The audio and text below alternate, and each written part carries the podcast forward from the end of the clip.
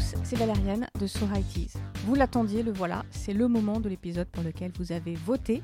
Noémie et moi, nous vous avons proposé le grand combat des animateurs. Il fallait choisir entre Dorothée et Michel Drucker, deux figures des années 80. Et vos votes sont sans appel, les amis. Voici votre animateur préféré.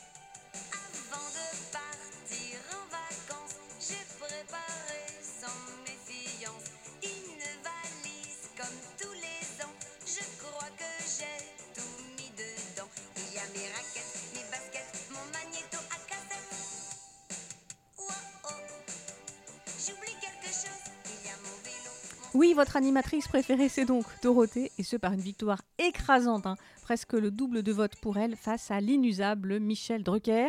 Entre nous, c'est sans surprise, Dorothée, même sans canapé rouge, reste l'incarnation de la télé des années 80, celle que vous et moi avons regardée quand on était enfant.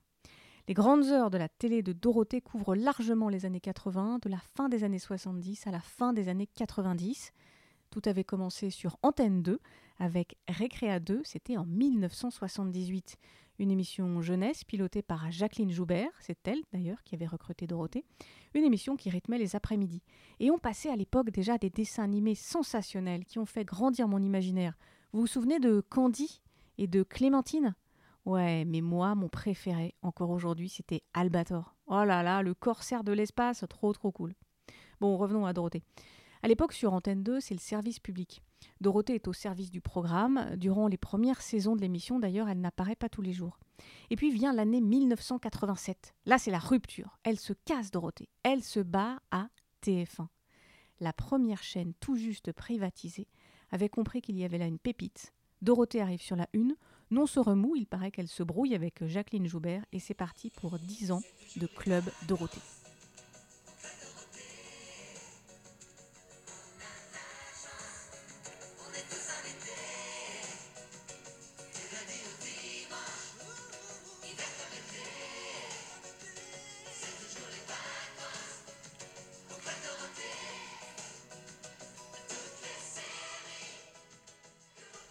1987, c'est aussi l'année où ma sœur et moi avons vu Dorothée en concert. Avril 1987, elle passe dans notre ville et notre chère maman, qui avait raté les billets pour le spectacle de Chantal Goya, le drame, euh, notre chère maman nous emmène voir l'autre star pour enfants, Dorothée. À 4 et presque 7 ans, nous voilà chantant à tue-tête le tube de l'époque.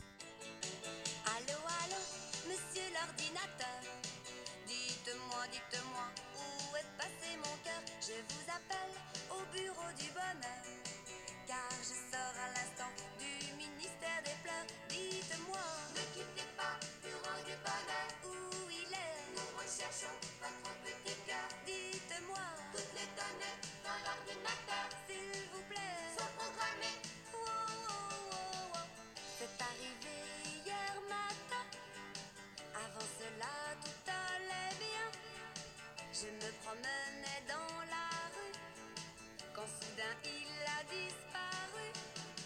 Je ne comprends vraiment pas pourquoi. On s'entendait bien lui et moi. Il est parti sans prévenir, sans rien dire. Donc Dorothée passe sur TF1 en 1987 et le programme pour enfants devient une émission très spéciale, le Club Dorothée. C'est là le génie de l'émission. Dorothée est l'émission, elle l'incarne, elle est son propre programme. Entre les après-midi, tous les jours, le mercredi et le dimanche, Dorothée et sa bande, Ariane, Jackie, Bernard Minet, Framboisier. Dorothée, elle est partout sur le petit écran et pour TF1, ça tombe plutôt bien vu qu'à l'époque, les gosses n'ont pas d'ordinateur portable ou de tablette. Ils sont donc entièrement disponibles pour regarder la télévision.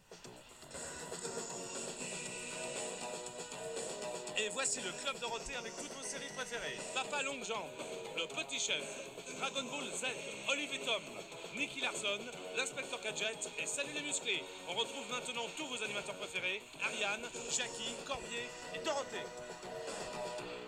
Bonjour à tous et bienvenue au Club Dorothée pour un mercredi de folie Nous nous sommes ici en Guadeloupe, nous avons notre puce, nous attendons les quatre autres, mais ne vous inquiétez pas, les garçons, nous ne sommes pas en danger. Ah, J'espère bien, dis donc, Ariane. Ah, Bon, moi non plus. bon, écoutez, euh, tout va bien pour l'instant. Oh, mais dites-moi, les garçons. Ah bah ça va, vous êtes en bonne compagnie parce qu'on voit. Tout va bien pour vous, n'est-ce pas? Bah, tout va bien, on est en très bonne compagnie. C'est Hein, exact, nous avons Oh. passé une matinée formidable avec les nouvelles héroïnes de notre série vedette, Hélène et les garçons. Mais bien sûr Ils restent détendus, ils n'ont pas le crack. Ça va, les filles Ça va. Alors, je vous présente Cathy. Voilà, oui, oui. Bonjour. Oui, Cathy, oui. Bonjour. Et Hélène, mais Hélène, on la présente plus. Ah, bien sûr que non. Hein Alors, vous restez avec nous toute la matinée? Toute la matinée. On va parler Oui. d'Hélène et les garçons, la nouvelle série vedette. Attention Ma petite sœur et moi avons grandi avec Dorothée. Dorothée, quand elle te parle, c'est pas le cher téléspectateur de Drucker. Elle te parle à toi comme un copain. Elle te sourit, elle te regarde au fond des yeux et elle te dit des choses. Dorothée, elle pétille, elle a un grain de voix reconnaissable entre mille, même vingt ans plus tard. Et quand elle s'adresse à la caméra, eh bien toi, le gosse de 8 ans, t'as l'impression qu'elle ne s'adresse qu'à toi. Autant dire que pour faire passer des messages, Dorothée, c'est une voix puissante. D'ailleurs, est-ce que Dorothée est une femme puissante? Hmm, Faudra qu'on pose la question à Salamé. Alors, sous des airs un peu déjantés, le Club Dorothée a en fait abordé des sujets graves et sensibilisé les gosses à l'écologie, par exemple. Ça, c'était lors d'émissions spéciales tournées au bout du monde pendant les vacances. Le Club Dorothée euh, avait aussi un programme particulier qui s'appelait Des millions de copains. Ça passait le dimanche soir et c'était l'occasion de présenter des associations caritatives, de leur donner un peu de visibilité, de se montrer solidaires. Et pour les fêtes, le programme se déclinait en émissions spéciales qui proposaient d'envoyer des jouets aux enfants qui n'en avaient pas. Il n'y avait rien de larmoyant, juste Dorothée et sa bande qui rappelaient aux gamins devant leur écran qu'ils n'étaient pas seuls et qu'il fallait aussi partager et penser aux autres.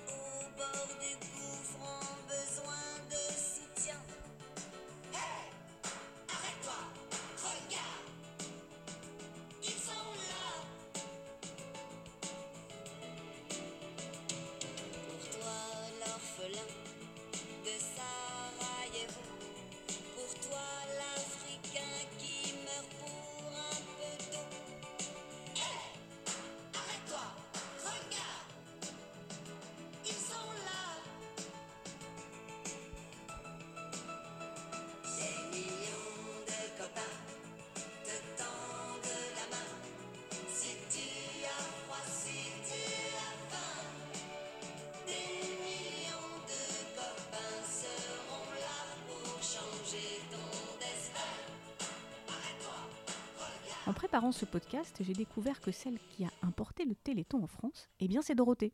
On lui a pourtant refusé la présentation de ce programme pour d'obscures raisons. Ah oui, j'entends venir les critiques. Ouais, mais Dorothée, ces dessins animés violents. Oui, c'est vrai, en 1989, Ségolène Royal, alors députée, publie un livre dans lequel elle critique les programmes télévisés destinés pour enfants. Et le Club d'eau était le programme phare, il n'est donc pas épargné. Il faut dire que c'est l'époque de la mode des mangas. Dorothée nous fait découvrir une culture japonaise absolument dingue. À nous, les Chevaliers du Zodiaque, les Nicky Larson, le Collège Foufoufou, les Cat Size et j'en passe. Alors évidemment, il y a certaines scènes un peu osées ou violentes qui sont coupées, tout comme les dialogues qui sont rejoués, les génériques qui sont rechantés en français par Bernard Minet, ça c'est des pépites. Mais les dessins animés ne font pas dans la dentelle.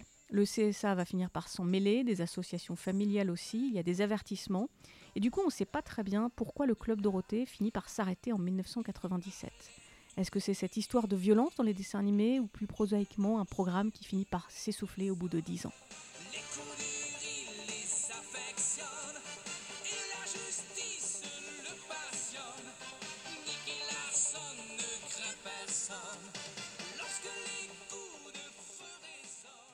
Au moment où le Club Dorothée s'arrête, un autre genre décolle à la télé pour accompagner les enfants qui en fait sont devenus un peu plus grands.